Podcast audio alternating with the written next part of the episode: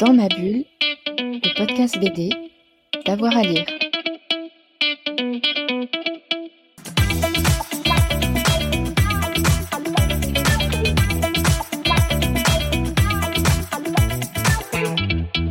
En fait, euh, j'ai d'abord un auteur, c'est Cosé, au départ, mais dans, dans ces BD, moi j'avais lu, euh, euh, je sais plus comment, enfin c'est dans tout, ces BD qui réunissaient pour moi la BD classique et le, le- la BD roman. C'était vraiment pour moi la, la- une espèce de perfection. Euh, dans la BD classique, il reste Maurice Tilleux, moi je, je suis un admiratif de, de, de Maurice Tilleux, et de l'école belge de ces- ces- cette époque-là qui est parfois un peu dénigrée, mais pour la pratiquer aussi, je sais qu'elle est, c'est très, très, très, euh, faut travailler avec beaucoup de précision, c'est, très exigeant comme, comme forme de BD. Et alors, euh, une troisième, il y en a tellement. Moi, j'ai un atelier qui est plein de BD. euh, j'ai beaucoup aimé Herman, par exemple, j'aime beaucoup aussi euh, euh, Hugo Pratt. Alors là, voilà. Alors, la, BD, alors si je dois en sortir une qui m'a donné envie de faire du noir et blanc du roman, c'est Silence de Comès.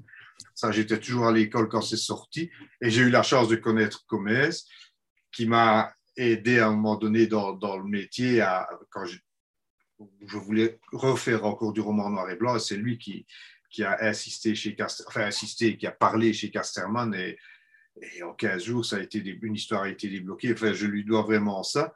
Et c'est quelqu'un que j'admirais et que j'admire toujours.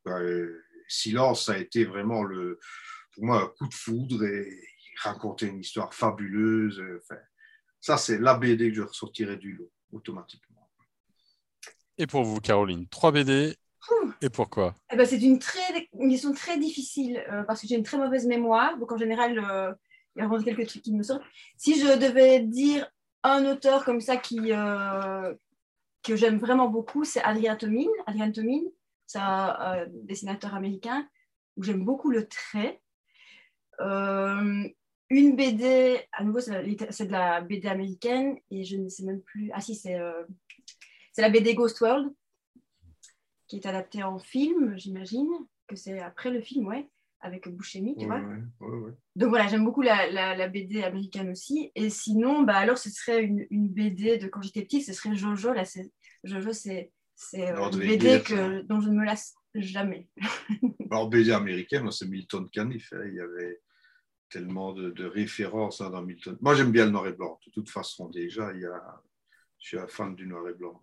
Par paresse, peut-être, pour ne pas mettre des couleurs. c'est pas assez bien payé. Caniff. Dans ma bulle, le podcast BD, d'avoir à lire.